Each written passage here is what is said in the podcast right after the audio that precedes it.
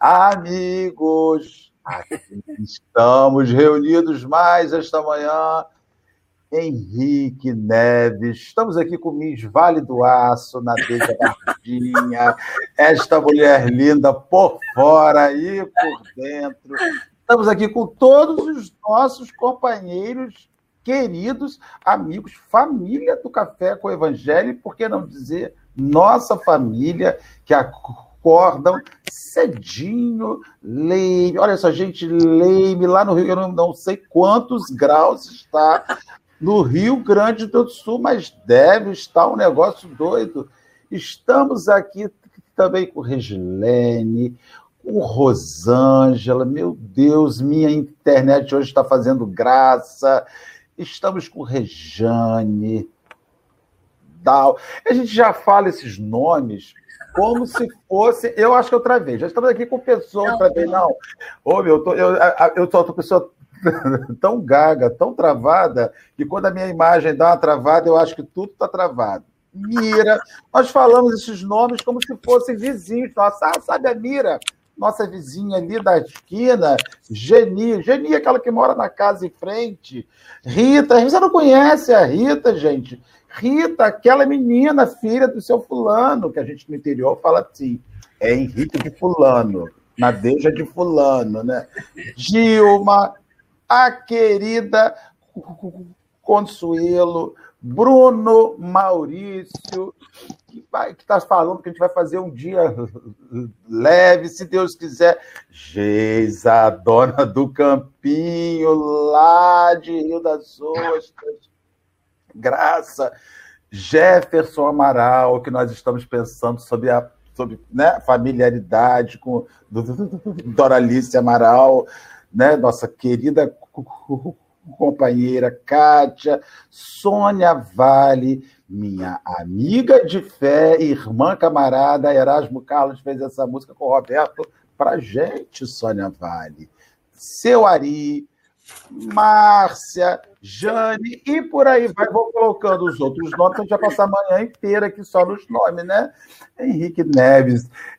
Estamos aqui, estávamos antes de começar o café com o Evangelho na Deja Henrique e eu perguntando se aquele bonequinho que fica ali embaixo seria Jesus ou Henrique. Nós estamos assim naquela dúvida sobre de quem se trata. Inclusive, na Deja estava crendo que aquilo ali era Henrique. Mas não, cadê? Aquilo ali é Jesus. Eu não chego nem aos pés do bonequinho de Jesus ainda. Nem me usar como emoticon pode. Não, não tá autorizado. É heresia. Cabe a palavra heresia quando chega nisso.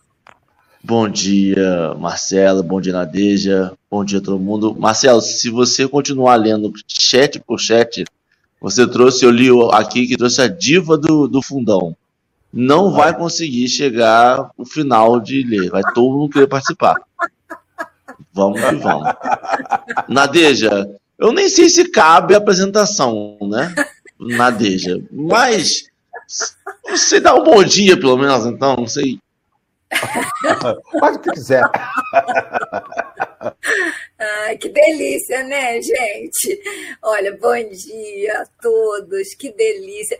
Eu falei ontem para o Marcelo que quando Dora manda para eu marcar um novo café, gente, meu coração já fica assim tão feliz. Mas na véspera eu fico igual criança que está indo amanhã para uma excursão da escola, eu não durmo. Eu fico tão alegre. Então, eu falei para os meninos, tá? que eu só tive que puseram a legenda que não era Jesus semana passada para mim. Então, para mim, o bonequinho era Henrique até a semana passada. Bom dia, meus amigos do coração, minha família que eu ganhei esse ano e que eu amo tanto e que me faz tão bem todos os dias. Muito bom dia, viu? É muito bom estar aqui. Graças a Deus, a gente também acha diariamente com os nossos amigos, com os nossos novos amigos, discípulos, nossos reencontros. Café com o Evangelho não, não, não, não são novos amigos que a gente faz. Eu vejo muito reencontro, reencontro de chat, reencontro de ideias. É a dinâmica da reencarnação se representando nisso que a gente faz aqui.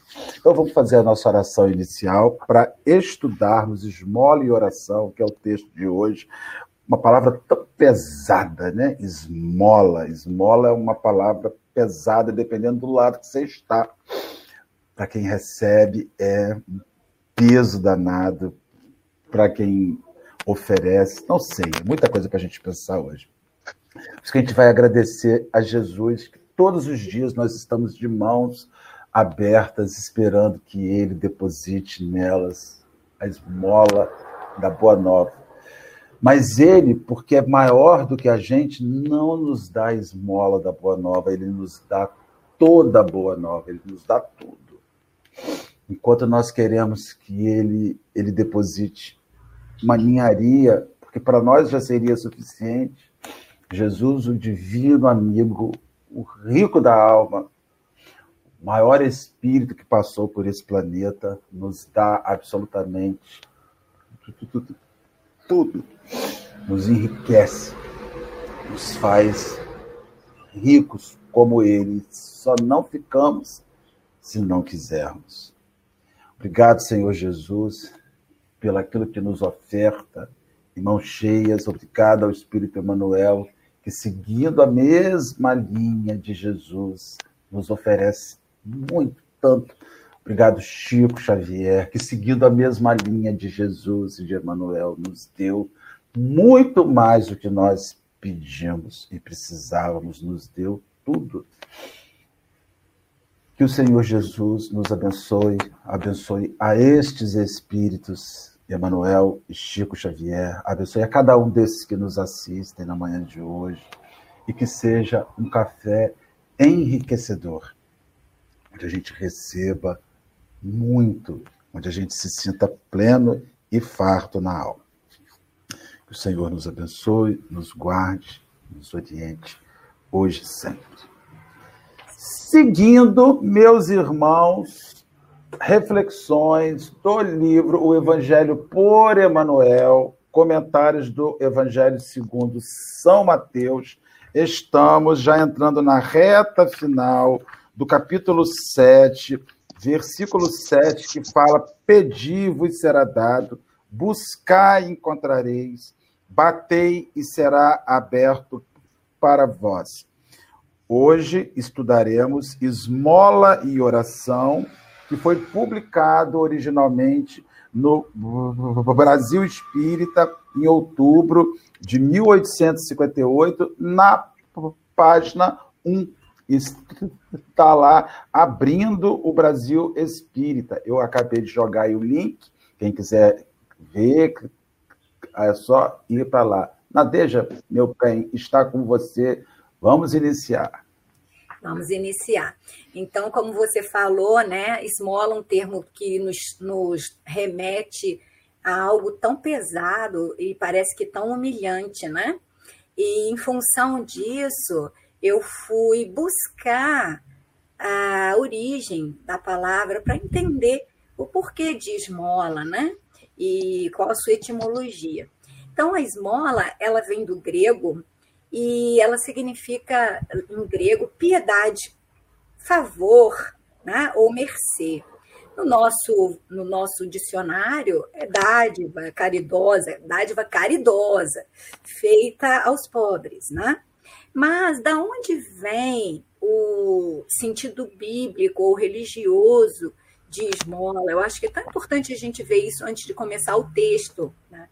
Então, no hebraico, gente, é, Esmola significa combate à injustiça. Olha só, esmola é combate à injustiça. Então, em 1979, o Papa Paulo, é, João Paulo II ele lembrava essa abordagem lá do Evangelho do Antigo Testamento, que esmola naquela época em hebraico era entendida como o caminho para Deus. Então, assim, é, é, combater a injustiça e, combatendo a injustiça, caminhar para Deus. Olha que sentido lindo de esmola. Nós nos perdemos nisso, né? No tempo, a gente passou a dar um, um sentido pejorativo, pesado para esmola, né? para mendicância, no caso.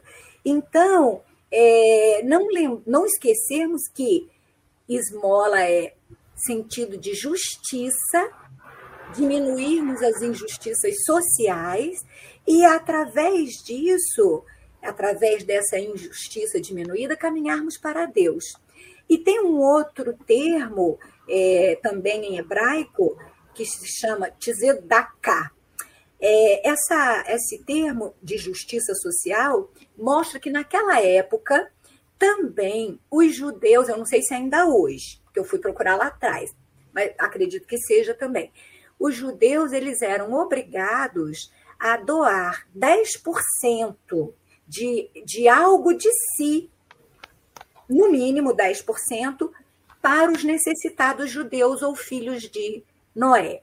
Então, gente, aí vem o dízimo, né? Aí vem as contribuições. Então, tudo tem um motivo. Para a gente entrar no texto, achei importante a gente entender esses significados. E a oração, então, seria o combate à injustiça caminhando para Deus e a oração contrapondo a esmola. E o que é a oração? É a súplica. É um pedido que nós dirigimos a Deus, né? Ou a uma divindade, a um santo, dependendo da religião de cada um, né? É, pedindo, nos conectando a Ele, então voltando para Ele também. Então, vocês querem comentar alguma coisa que eu vou entrar no texto? Não. Tá não, só para a gente comentar, né? Eu, achei, tá. eu, achei não, eu só achei interessante de todos as, as, os significados, de todas as, as explicações, a única que se preocupa com quem recebe e que condena quem recebe como aos necessitados é a nossa, né? Todas as outras não importa quem está recebendo. A gente é o único que se preocupa com quem está recebendo. E já condena que é necessitado. Achei interessantezinho.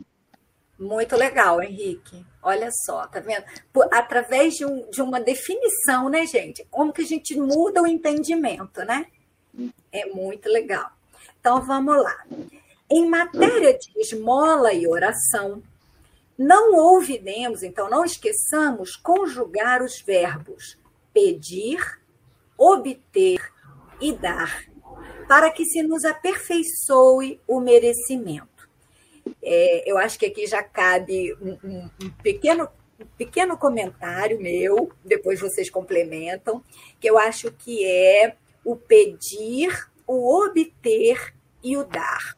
Então, assim, a gente pensa é, no pedir em quem está mendicando, quem está pedindo uma esmola ou que está precisando de alguma, de alguma ajuda. Mas quando a gente ora, um dos objetivos da prece também é pedir. Então, nós também estamos mendicando a misericórdia divina, né?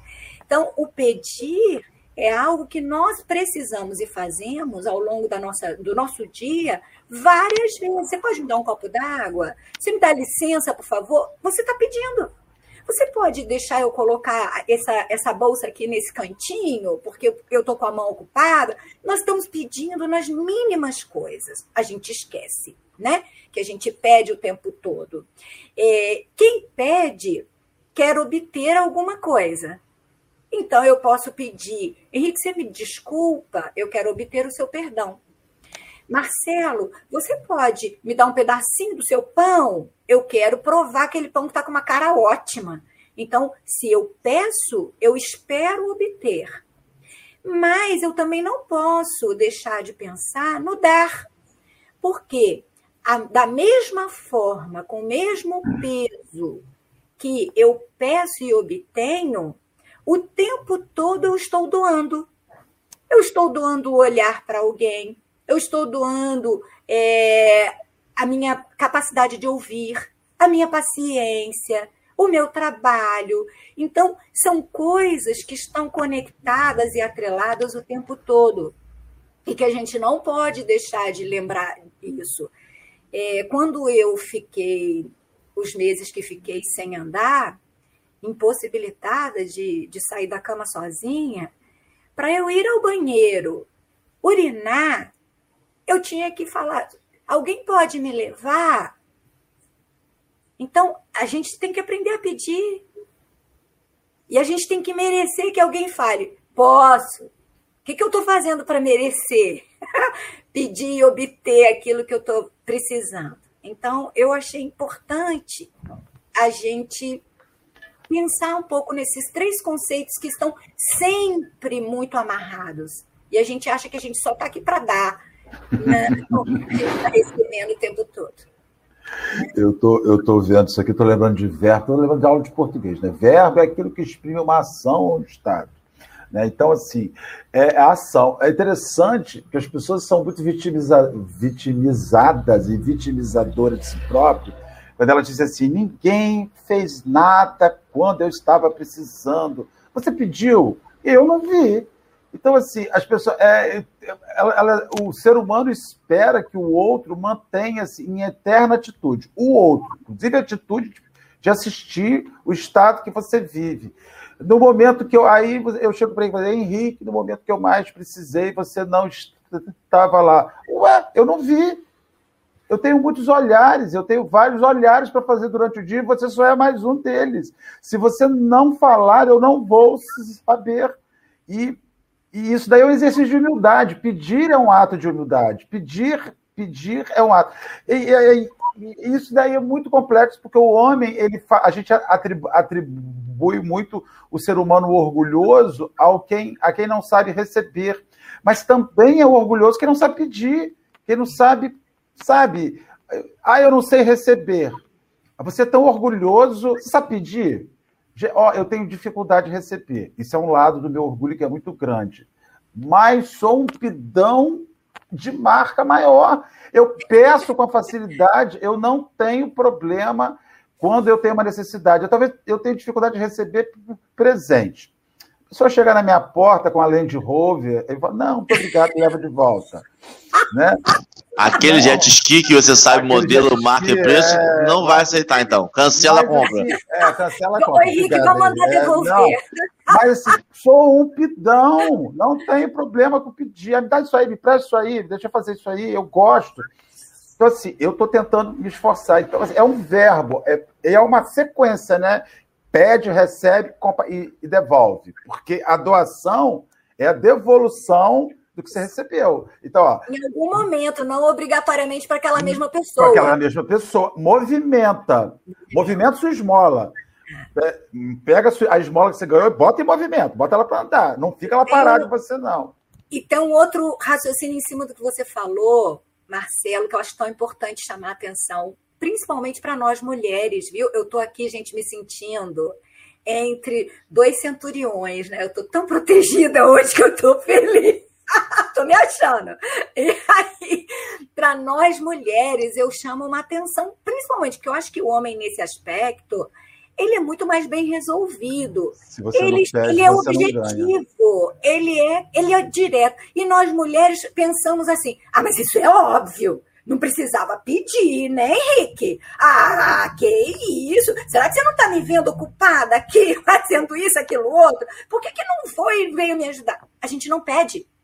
A gente espera que o outro adivinhe o que está na nossa cabeça.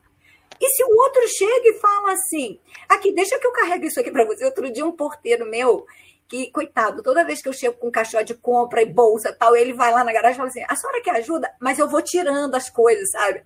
Aí outro dia, ele, eu falei: quero. Aí eu tô tirando, tirando. Ele falou assim: mas a senhora não me deixa ajudar? Que vergonha. eu falei: quero, mas eu continuei tirando tudo. A senhora não me deixa ajudar? Olha só, gente. Então, nós mulheres, por favor, vamos aprender a pedir, que a gente não tem essa humildade. Ninguém adivinha o óbvio. O óbvio é para mim, não é para o outro. Né? Isso foi só a primeira, o primeiro parágrafo. Oh, vamos lá? É, em verdade, asseverou-nos Jesus: procurai e achareis. Mas afirmou igualmente: brilhe vossa luz. Eu dividi uns parágrafos aqui, porque eu acho que são importantes. Eles têm muita coisa. Então, em verdade, asseverou-nos Jesus: procurai e achareis. Mas afirmou igualmente: brilha a vossa luz. Ou seja, para saber o que procurar, como procurar E por que procurar, eu preciso acender a minha luz. Como é que eu acho alguma coisa no escuro? Não é? Eu quero achar uma coisa no meu armário. Eu tenho que acender a luz. Então, eu acho que é muito importante neste parágrafo a gente, primeiro, ter objetivamente ou procurar descobrir mais, mais concretamente dentro de nós, saber o que procurar. O que, que eu procuro, gente? O que, que eu estou procurando na minha vida? Por que, que eu estou procurando isso? E como eu estou procurando e para que eu estou procurando? Qual é o objetivo da minha procura? E se eu procuro, o que eu estou fazendo para iluminar aquilo que eu estou procurando e conseguir achar? Meninos, chutei a bola. Marcel travou ali, ó. Não vou não, falar. É porque isso é desesperador, tem horas, né? Não pode, não devia ser, porque você encontra e não sabe o que faz. É tão interessante, né? É, às vezes você está querendo muito uma coisa, é igual tem filmes que o cara quer uma coisa, que aí ele passa o filme inteiro lutando, subindo montanha, descendo montanha, correndo atrás. Quando ele chega lá, que ele viu a coisa, ele fala, ah, que bom. Aí ele volta para casa. Então, assim, eu, eu, é, isso daí é um negócio que a gente acredito até por isso que, a religião seja um processo tão complicado, porque você faz um movimento até chegar onde você quer. E quando você chega onde você quer, encontra o que você foi buscar, vem a segunda parte, que é o que, que eu vou fazer com isso agora. Aí a gente volta aqui a questão de Paulo de Tarso. Ah, o caminho de Damasco. De... O caminho de Damasco, Paulo de Tarso, foi só encontro com Cristo, porque tudo começou dali. Né? Não começou. Ali não foi o fim. Ah, e Paulo encontrou com Cristo no, em Damasco. Não tem fim, né? né? E foi para a luz. Foi nada. Ele encontrou com Cristo em Damasco e ali o pau começou a quebrar depois dali. Porque a, a, até ali só foi pedido. Em Damasco ele obtém e depois de Damasco ele começa a doar. Cara, que doideira. Esse Emanuel não é fácil. Fala, Henrique. Eu não tenho nada para dizer. Eu, eu, eu, eu tô aqui pensando ainda. É, eu tenho muito medo. É, eu tenho medo. Agora eu aprendi a ter medo dos textos de Emmanuel. Ainda mais grande assim, eu fico logo receoso que ele vai me dar uma virada no final, entendeu? Vai, ele sempre dá uma virada. Vamos continuar? Então, o segundo para... o terceiro paragrafinho pequenininho, vai juntando aí, Henrique, porque quando você vem, meu filho, Não. você cala todo mundo, é muito bom. Vamos Sem lá. dúvida, advertiu-nos bondoso, pedi e dar-se-vos-á. Entretanto, acrescentou, amai-vos uns aos outros como eu vos amei. Aí vem uma outra reflexão né, nesse contraponto de Emmanuel. Peça e você receberá, será dado. Entretanto, ame ao outro como eu te amo. Então, eu questionei para mim, ao ler isto, o seguinte: será que eu amo o suficiente o meu próximo para saber o que eu estou pedindo? Porque eu estou pedindo para mim, mas será que ao pedir para mim, o meu amor por mim e pelo meu próximo, não só por mim, é suficiente para embasar o meu pedido? Então, esse parágrafo, para mim, falou sobre o egoísmo, falou sobre o egocentrismo. O tempo todo eu peço, eu peço a Deus misericórdia, perdão, novas chances. Só que eu amo tão pouco o meu próximo, eu amo tão pouco, que eu só peço para mim. Egoisticamente. Então, o meu ego, ele está o tempo todo no alto.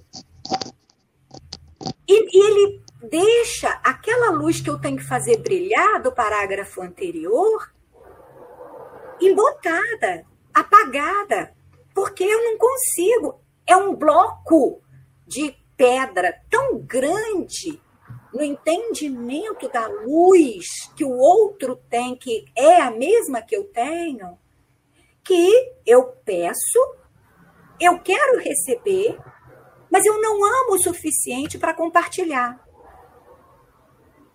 com vocês. E aí, para mim, é interessante porque não é impeditivo de pedir. Que para mim, quando eu leio essas coisas, parece um pré-requisito. Eu tenho que amar aos outros, eu tenho que brilhar a minha luz para saber o que eu tenho que procurar, para daí pedir. Né? E a construção é toda ao contrário. Você pede, mas também deixa brilhar sua luz. Você vai receber, mas também vai ter que dar. E ama o outro também, se puder, no caminho, no processo aí. Se puder amar o outro como eu te amei, por favor, me ajuda. E é interessante porque deveria ser pré-requisito. A gente só poderia pedir, né? Mas como a gente, como sabe que a gente não ia deixar, e é um processo longo, e é um processo de aprendizado amar o outro, e talvez para amar o outro você precise pedir e receber uma parte para saber que errou, que pediu errado, ou que recebeu e não soube usar. E nesse processo de aprendizado, é genial para mim. Eu não tenho nem o que falar. Aí você volta no início que Nadeja falou sobre esmola. Esmola é uma ação para o bem. Todo mundo vai receber. O problema não é o que você vai, não, não é você não. Todo mundo vai, todo mundo vai receber. Todo, não é pré-requisito. Todo mundo vai receber. É você não tem que atender pré-requisitos. O problema é o que você vai fazer com isso depois. Até onde isso vai. E aí, o problema não é que nos falte, o problema é que a gente usa mal o que tem. Olha só, que aí esse texto está me levando para esse caminho. Que aí você fala assim: ah, eu não, eu não recebi para dar. Recebeu. Recebeu o tempo inteiro na sua vida. O tempo inteiro não te faltou. Não te faltaram pessoas legais, não te faltaram pessoas bacanas, não te faltaram pessoas que te ajudassem, não te faltaram pessoas que te estimulassem, não te faltaram chegada de pão à mesa, não te faltou nada disso. Né? A gente não sabe reconhecer. Só não reconhece e não bota aquilo para andar, porque aquilo tem que andar. Né? Também isso é outra situação. O, o, o esmolador profissional, aquele que vive em eterna situação do quem sou eu para dar. E isso é falsa humildade. O Sete Espírita está cheio disso, gente. Pelo amor de Deus. Aquele personagemzinho, ó, vida ao azar.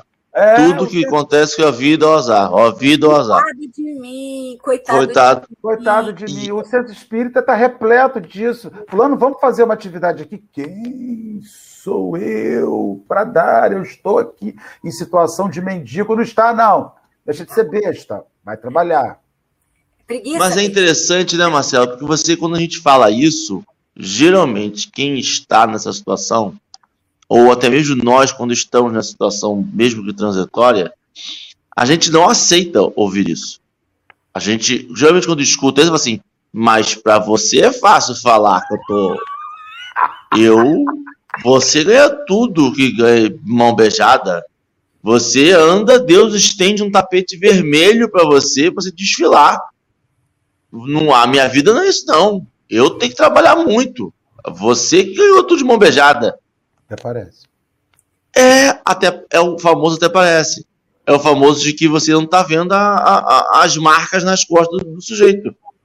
Só que eu acho que essa, quando a gente fala isso, ocorre uma desconexão. A pessoa trava a pessoa não, não percebe que assim, peraí, eu tenho que então melhorar. Não, não realmente eu, eu, eu tenho que botar a mão na consciência e eu errei. Vamos lá. A pessoa geralmente retrai e eu, eu fico me perguntando como falar isso como um coach falaria, como um motivador de galera falaria. Porque a pessoa precisa andar, a pessoa precisa ver que ela está deitada num, num lugar que não é confortável, que ela já reconheceu que não é confortável, e que ela tem todas as forças e atribuições para sair daquele lugar. E não ficar reclamando só. E nem me culpando por ter falado. O Henrique, é aquela velha história do cachorro, né? É a velha história do cachorro e do pipoqueiro, né? Que aquela pessoa foi, nós fomos comprar nossa pipoca e ali ao lado da carrocinha do pipoqueiro havia um cachorro e o cachorro chorava e gania o tempo todo, o tempo todo ele gemia, gemia E a gente foi se incomodando com aquilo. E a gente então perguntou para o pipoqueiro: mas o que, que há com esse animal, gente? Por que, que ele tanto chora? Ele está machucado? Está ferido? E aí o pipoqueiro, muito calmamente, responde: não, ele está deitado em cima de uma tábua com prego. E a gente falou: mas por que, que ele não sai? Aí o pipoqueiro sabiamente responde: porque a dor que o prego lhe causa não é tão grande que lhe faça sair do lugar. Então somos nós, né? Que a gente reclama, reclama, dói, ah, não, mas eu não quero sair do lugar, entendeu? E, e essas foram as considerações finais. e o pedir que você falou, quando você estava falando aí do, do pedir, né? Eu lembrei do, dos meus netos, das minhas filhas, das suas, enfim.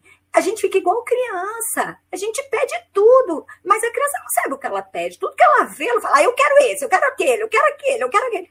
Mas ela não sabe o que ela vai fazer com aquele brinquedo ou com aquilo que ela está pedindo. É o que o Marcelo falou. A gente pede, pede, não sabe para quê ou por quê. É porque está ali na frente. E aí, de repente, você faz um sacrifício, você dá aquilo que ela pediu no Natal, ou no aniversário, ou que seja, em dois minutos aquilo está de lado. Por quê? Porque eu não sei o que eu vou fazer com isso. Não era isso que eu queria. Então, Deus está o tempo todo nos ouvindo nos nossos pedidos. Mas ele olha para a gente como se a gente fosse suas filhas, meus netos hoje, né? Minhas filhas ontem, ou eu, quando pequena, que a gente se limita a pedir, pedir, sem pensar no que a gente está pedindo. Para que, que eu quero isso? Ele sabe. Ele sabe se vai dar, se não vai dar, e para que, que vai dar. E o que, que eu preciso realmente de brinquedo ou do que seja, no caso do, do exemplo, naquele momento. O que, que a minha capacidade de criança naquele momento é, tem? Qual capacidade eu tenho para usar aquilo que eu pedi? Não é simplesmente sair dando. Não é verdade? E aí, o que, que me ocorre aqui agora, antes da gente seguir para o outro parágrafo, me ocorre o seguinte: sabe o que a gente faz na casa quando tem excesso de esmola? A gente faz um quartinho de despejo. A coisa mais estúpida dentro de uma casa é quartinho de despejo. Não deixa a esmola andar. Você junta tudo no quartinho de despejo. Ah, eu tenho que fazer lá em casa o cômodo para guardar coisas que eu não uso ou coisas que eu uso pouco. E a gente, assim como a gente tem um quartinho de despejo material, nós temos um quartinho de despejo emocional. A gente ganha tanta coisa boa, a gente ganha tanta coisa bacana e joga no quartinho de despejo e não compartilha. A gente ganha muita caridade das pessoas, ganha afeição das pessoas e não distribui, vai no quartinho de despejo da nossa alma e guarda, e guarda. É interessante que a gente fala muito que o mundo está muito grosseiro, mas quantas gentilezas você ganha por dia e não repassa? Sabe? Você, só em você levantar de manhã e um filho, uma filha, um companheiro ou uma companheira te dar um bom dia, já é ganhar alguma coisa que já te alimentou para partilhar com estranho. A gente pega aquilo e guarda, e sequer avalia a importância daquilo. Então a vida da gente, ela repete. É interessante que os espíritos falam, assim como na terra, assim como no plano espiritual. E a gente replica essas imagens na Terra. Henrique, filhas pequenas ah, vou fazer um quartinho para guardar as coisas que as meninas não usam. De. Não, eu tô. Não, é, mas eu, eu, é, sim, não, sim. Eu aprendi isso na minha, na época, na época que eu trabalhava, antes de pandemia, eu trabalhava, eu nunca gostei de gaveta. Porque eu aprendi que gaveta é para guardar coisas que é para você esquecer. Se você precisa resolver, é na mesa. Porque coisas que você precisa esquecer, você precisa guardar, não precisa. É, é para resolver. Então, a, eu tenho mesa grande. Minha mesa de trabalho é grande. Que é para ficar tudo ali para incomodar, para poder ver se tem que resolver logo. Se não, gaveta, eu esqueço, sai do meu campo de visão e eu tenho TDAH, então fica ali mesmo anos. E, mas é isso mesmo, assim, eu não vou nem continuar, é isso mesmo. Eu parei até. A gente precisa ler texto hoje, não, né? Vamos continuar, porque esse texto não chegamos na metade. É realmente, cada dia, olha, gente, vamos, vamos observar bem, olha, vamos abrir os ouvidos. Realmente, cada dia, rogas para teu filho a bênção celestial, em forma de saúde e segurança, bondade e inteligência. Contudo, Então, é o que você falou, Henrique, não, não é não pedir, mas não te esqueça de que podes, na maioria das circunstâncias, descer do trono doméstico e estender fraternos braços aos filhinhos alheios, que tremem de frio ou que soluçam de fome, para quem significará as respostas sublime a dolorosos apelos. Então, é o egocentrismo, mais uma vez, o egoísmo, né? É reter, é querer só para mim, para os meus, para os meus amores, para os meus afetos, meus amigos. E esquecer que os meus são todos, porque a humanidade sou eu. Eu sou a humanidade. E nós só vamos ser felizes realmente quando, ao passarmos nas calçadas, não virmos ninguém com frio deitado embaixo de uma marquise. Não virmos ninguém na esquina com fome e a gente se desvie para não ter aquele mal-estar. Sabe o que é esse mal-estar? É o entendimento que a dor dele é a minha. Mas eu não quero ver. Então eu me afasto. Eu atravesso a rua. Porque eu peço só para o meu que está perto de mim, mas o meu é aquele também que está ali. E eu, eu não consigo entender isso. E aí como eu não entendo, eu olho aquele, aquele rapaz com uma moça, que são jovens, com uma criança muito pequena na frente de um supermercado, sujos, maltrapilhos, pedindo. E ao invés de eu fazer a minha parte, ou eu atravesso, passou aqui alguma, deve ter sido bombeiro, eu moro, eu moro perto do bombeiro.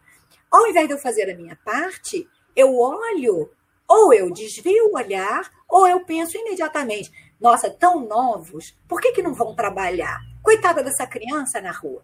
Será que eu abriria o portão da minha casa e deixaria aquele rapaz lavar meu carro? Para dar a ele um dinheiro digno para ele comprar o seu, o seu alimento? Será que eu deixaria aquela moça que está ali fazer uma faxina para mim? Será que eu deixaria ele cuidar de um pequeno jardim? Não.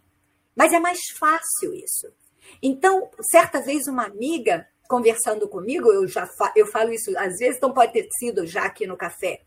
É a gente falando sobre doar, né? E dar dinheiro na rua e tal.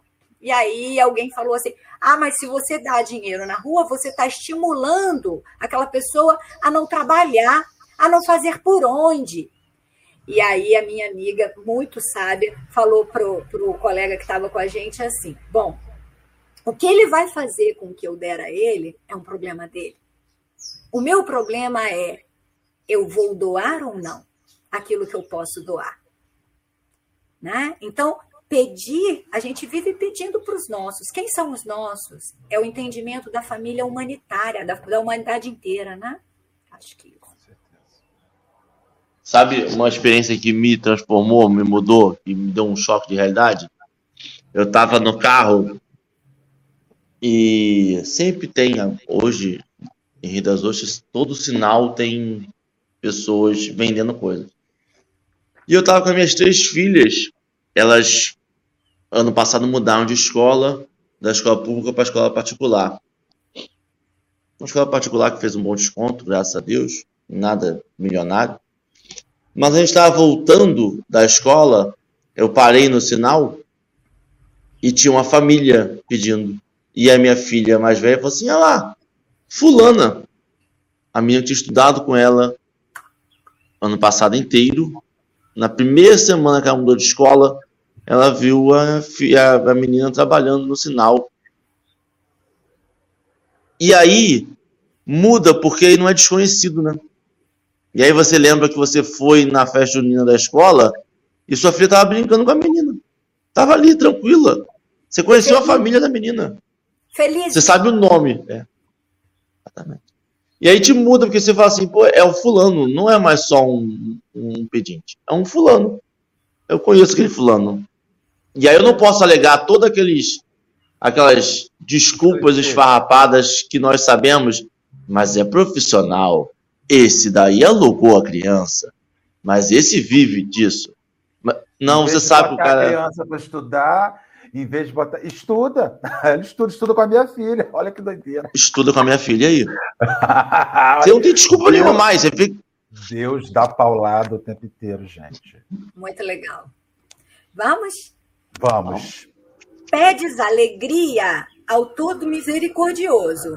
E de certo, o Todo Misericordioso reconfortar-te-á o coração abatido.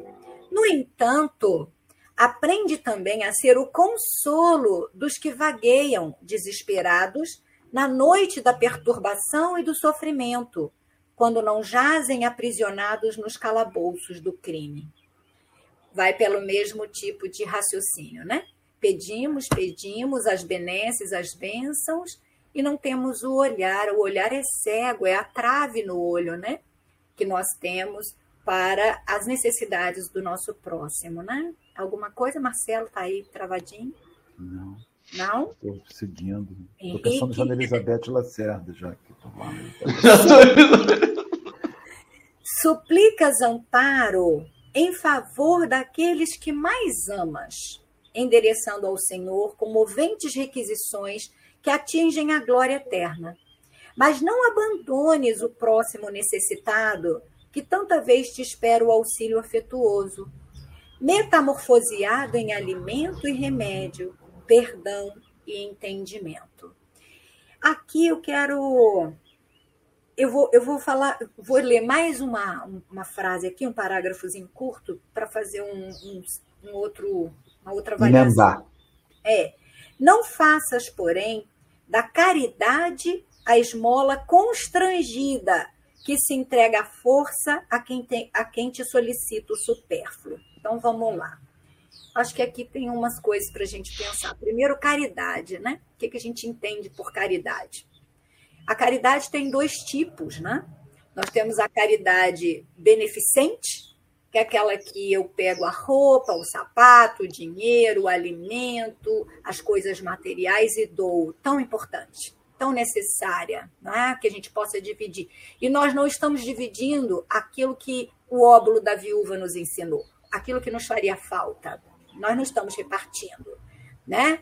É, certa vez nós fomos à, à, casa de uma senhora que pegava crianças, né, para ajudar crianças que eram é, rejeitadas, e ela foi, deixaram uma, ela pegou, enfim, ela acabou com umas 60 crianças naquele lar muito humilde. O seu companheiro foi embora, desistiu, e ela ficou com aquelas crianças, e as pessoas iam deixando e ela ia criando. E aí a gente fazia visitas, né? E a gente levava bombom, caixa de bombom e tal. E quando a gente entregava uma caixa de bombom para uma criança que nada tinha, ou que tinha tão pouco, a primeira coisa que aquela criança fazia era abrir a caixa de bombom e antes de pegar o seu, ela passava por todos que ali estavam, inclusive nós, oferecendo um bombom, repartindo aquilo que ela não tinha, independente dela pegar aquele que ela mais gostasse. E aquilo nos deixava, assim, era uma lição é, imensa. Então, nós repartimos aquilo que nos sobra, que vai estragar, que não cabe mais, etc. Então, esse é um tipo de caridade, que é a caridade beneficente, extremamente necessária. E nós temos a outra caridade, que é a caridade benevolente. O que eu dou não é o que eu tenho de material, mas o que eu tenho de ser eu dou o meu tempo, eu dou o meu perdão, eu dou a, o meu olhar compassivo, a minha paciência, a minha mansuetude, eu dou a minha tolerância para aquela pessoa que é tão difícil. Eu dou a explicação inúmeras vezes, ou o ouvir inúmeras vezes para aquele que conta a mesma história, a mesma história. Nós falávamos aqui dos idosos antes, né? Que contam, recontam. E nós vamos chegar ali. Então, lá embaixo, Emmanuel vai falar isso. Nós recebemos tanto, como o Marcelo falou, a gente recebe o tempo todo, o tempo todo. E a gente acha que não, que a gente só dá. Mas nós estamos recebendo o tempo todo. E lá na frente, tudo aquilo que a gente acha que, que a gente dá, nós necessitaremos em algum momento receber. Então, aquela paciência que eu estou dando hoje para aquele que repete mil vezes, é a mesma que eu vou precisar dos meus filhos, dos meus netos, etc., para me ouvirem quando eu começar a fazer a mesma coisa. se já não estou fazendo? Né? Então, a caridade, é, ela tem esses dois lados. A gente fica sempre pedindo amparo, amparo, mas a gente esquece do outro necessitado. Mas o outro necessitado não é aquele que está na rua só. É aquele que está do nosso lado. Difícil, rebelde, pirracento, mais egoísta, mais complexo. Ele também precisa da caridade. Ele também precisa daquela esmola que é nós diminuirmos a injustiça caminhando para Deus. Então, isso é uma coisa que me chama a atenção. Como que a gente tem levado o auxílio que a gente pode levar para o outro? Que tipo de auxílio eu levo? Né? Parei, parei. Agora é para ter parado meia hora atrás, que eu estou travado meia hora atrás ainda. Agora eu tô só, tô só aqui participando para depois voltar a escutar de novo. Mas você falando, Nadir, sabe o que me, me veio à mente? Que na natureza não há desperdício. Quem desperdiça, quem acumula, somos nós humanos com vontade. Quando acontece alguma coisa, tem um propósito de acontecer tem um propósito. Quando a gente tem, quando a criança é repetitiva, é para treinar nossa paciência. Quando essas coisas acontecem com propósitos, algumas vezes a gente não vê o propósito naquele momento porque não quer ver mesmo, porque é birrento. Mas a gente sabe no fundo tem um propósitozinho.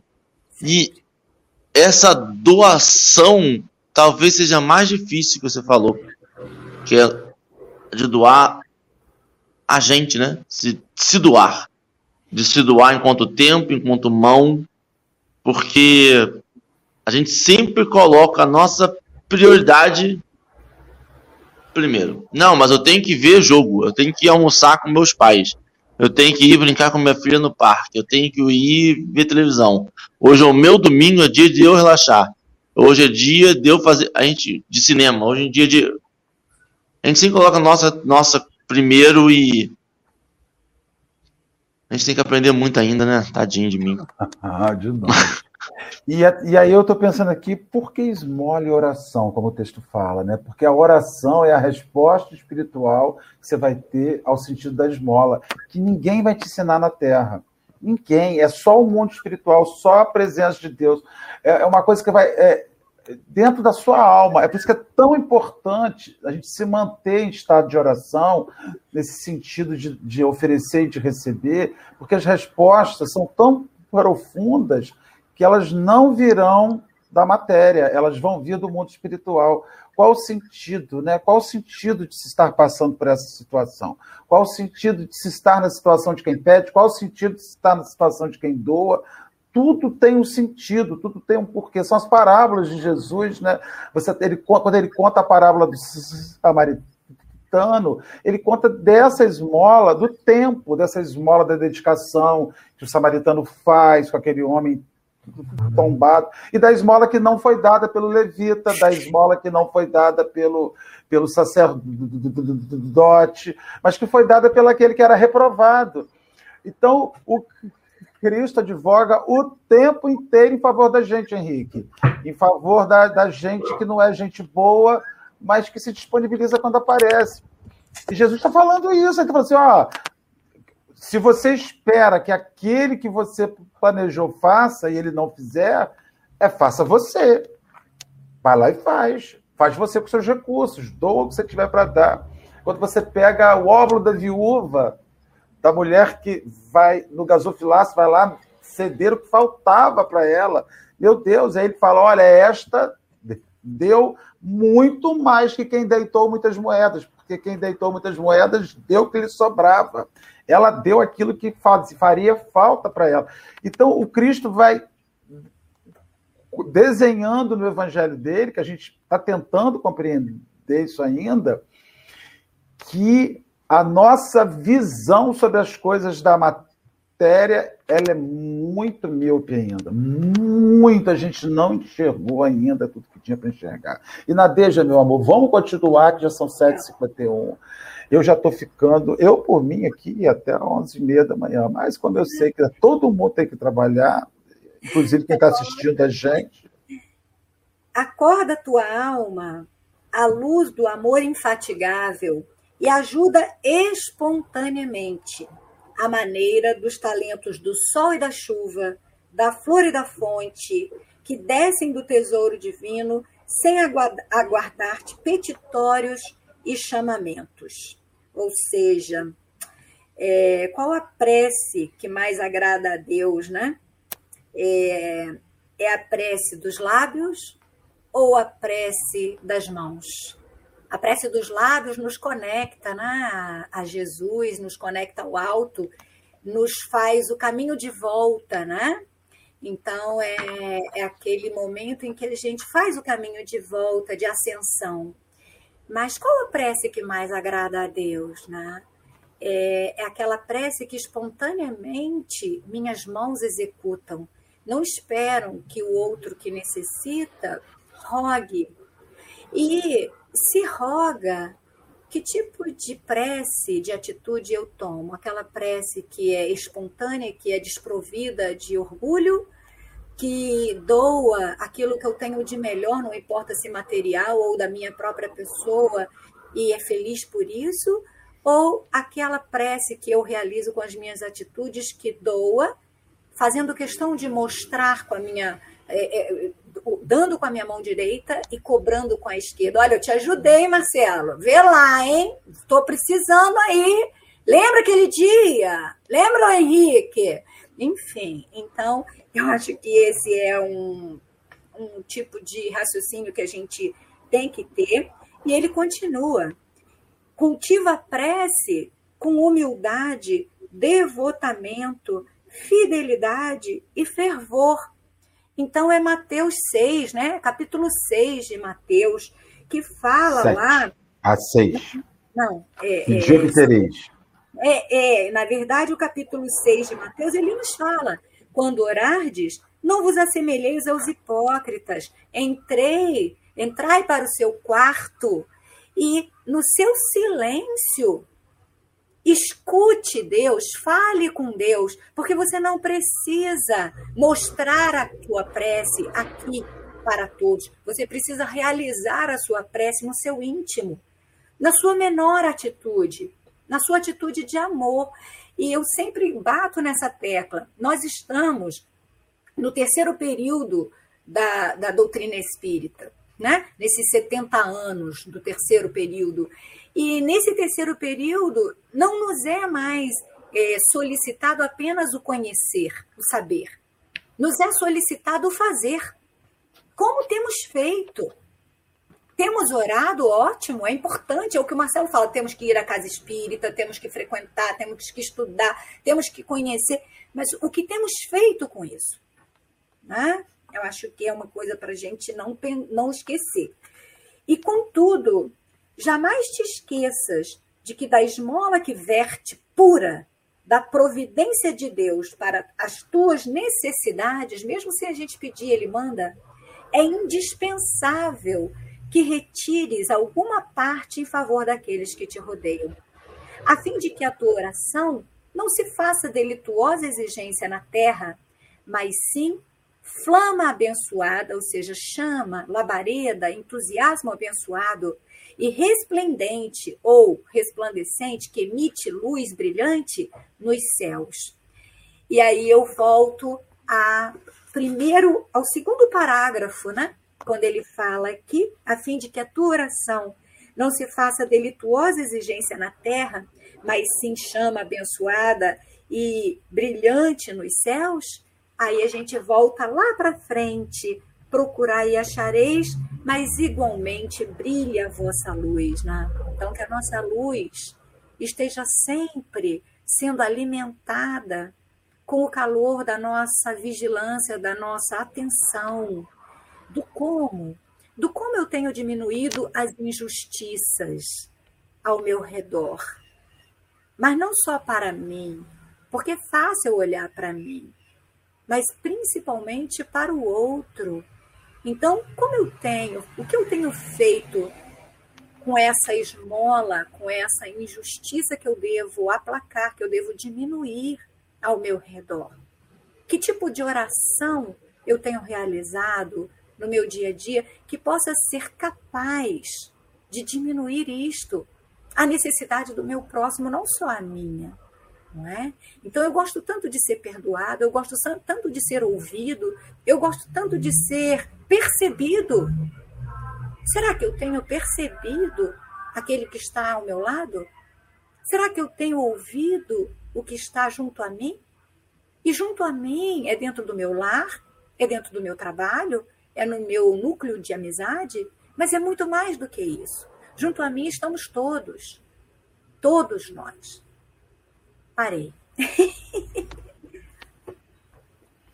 Eu também. Eu ia pedir para parar, porque eu já não consigo mais, eu tô aqui travado. Tá muito, nossa, foi muito bom. Mas sabe o que eu tava pensando, Nadeja?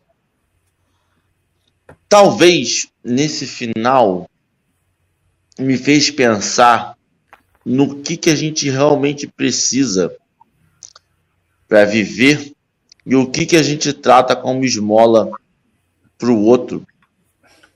Eu acho que se a gente. Porque assim, o que, que eu pensei, tá? O que, que eu preciso para viver enquanto ser humano? Preciso de uma quantidade mínima de comida, uma quantidade mais razoávelzinha de água, um pouco de carinho, um pouco de atenção, um conforto numa cama. Tudo que é além disso é supérfluo, é a mais. Tudo que eu peço para Deus e Deus me dá um pouquinho mais, eu, na minha infância mal aprendida de contos infantis, eu guardo para o inverno que há de chegar. Eu não utilizo pro agora. Eu guardo que vai vir um inverno aí, e Deus me deu sabendo que vai vir um inverno rigoroso daqui a três anos. E não é. Eu acho que a gente tinha que viver talvez com a esmola, com o básico que a gente precisa, e o que não for básico, a gente distribuir e repassar para que o outro sobreviva também. A gente eu Hoje travou, hoje, hoje foi um bom café, hoje, hoje foi legal. Foi muito bom. É sempre muito bom, né? É, eu gosto bastante. Podemos botar a Elizabeth? Você quer falar mais alguma Não, coisa? Eu e sempre falar do meu carinho. E muito obrigada a vocês dois por engrandecerem eh, esse estudo, me ajudarem e pelas pela troca. Muito obrigada ao chat sempre. A gente não consegue né, ler e responder a todos os questionamentos que ficam ali, mas como são importantes. Então, muito obrigada a Deus por me permitir estar aqui. Nós vamos agora, então, já nos encaminhando para encerrar, já são oito horas. Vamos botar uma música que a Nadeja trouxe, depois ela vai emendar fazendo a oração final e amanhã nós vamos estar aqui juntos, se Deus quiser, mais uma oportunidade.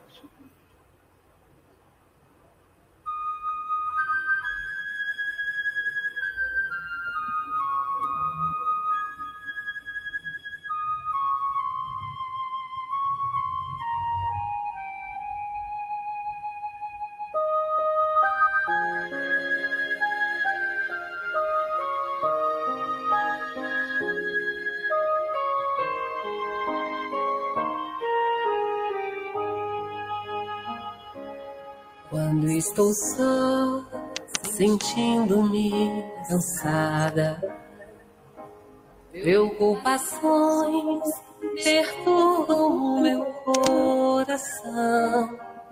Então me acalmo, espero em silêncio. Jesus chegar e sentar-se junto a mim.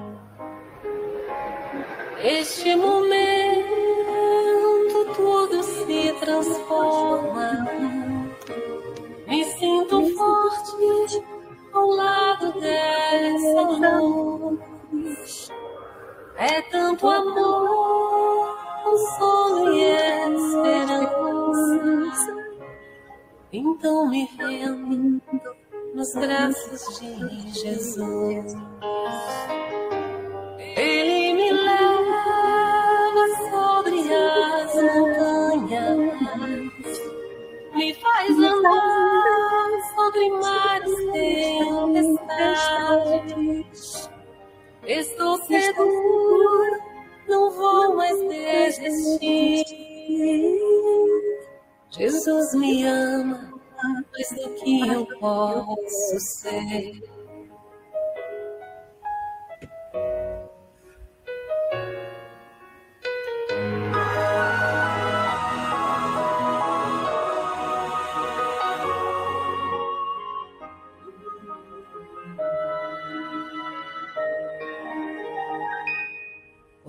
estou só, sentindo-me cansada, preocupações perturbam o meu coração.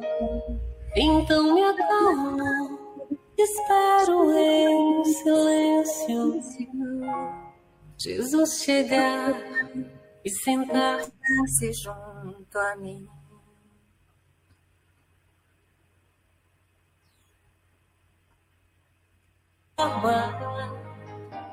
Me sinto forte ao lado dessa luz. É tanto amor, consolo e esperança. Então me rendo nos braços de Jesus. Ele me leva sobre as montanhas me faz andar sobre mares tempestades. Estou seguro, não vou mais desistir. Jesus me ama mais do que eu posso ser. Jesus me ama. Mais do que eu posso ser. Jesus, nosso Mestre querido, nos ama. Ele sempre mantém a porta do seu coração aberta para que nós possamos entrar, mesmo sem bater. Ele nos tem esperado ao longo de toda a nossa trajetória amorosamente, Ele aguarda este encontro. Temos, meus irmãos queridos, sido recalcitrantes, teimosos, e mesmo com a porta escancarada de Jesus, nos negamos a fazer esta entrada. Hoje, depois de tantos séculos de erros, de desenganos, Estamos aqui convidando Jesus a bater a nossa porta, a entrar em nossa morada e em nós fazer a sua luz brilhar.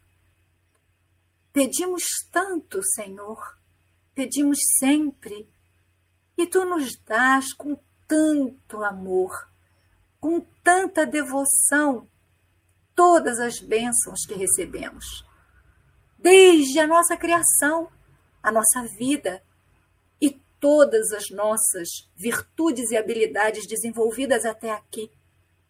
Que nós possamos, na gratidão tão pequena que ainda temos, que nós possamos compartilhar o pouco que podemos, mas que não deixemos de fazê-lo, porque aquilo que doamos de nós, aquele pequeno facho de luz que sai do nosso coração, do nosso olhar compassivo ou daquela palavra de amor, de esperança, de perdão?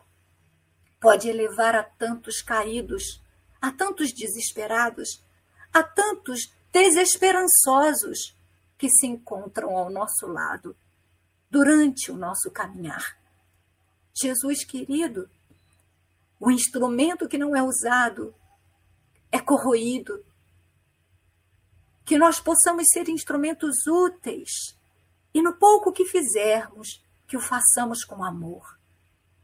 Que nossa prece seja para louvar, para agradecer e também pedir, mas que não nos esqueçamos do olhar que louva, que agradece e que nota, Senhor, com tanta alegria, a Sua presença em nós. Que nosso dia seja luz, que nossa vida seja saúde, que o nosso existir seja amor. Amor por nós, amor pelos nossos, amor por todos. Que ao diminuirmos as injustiças sociais que estão ao nosso redor, façamos da nossa prece atitudes de amor. Que assim seja, Senhor. Graças a Deus.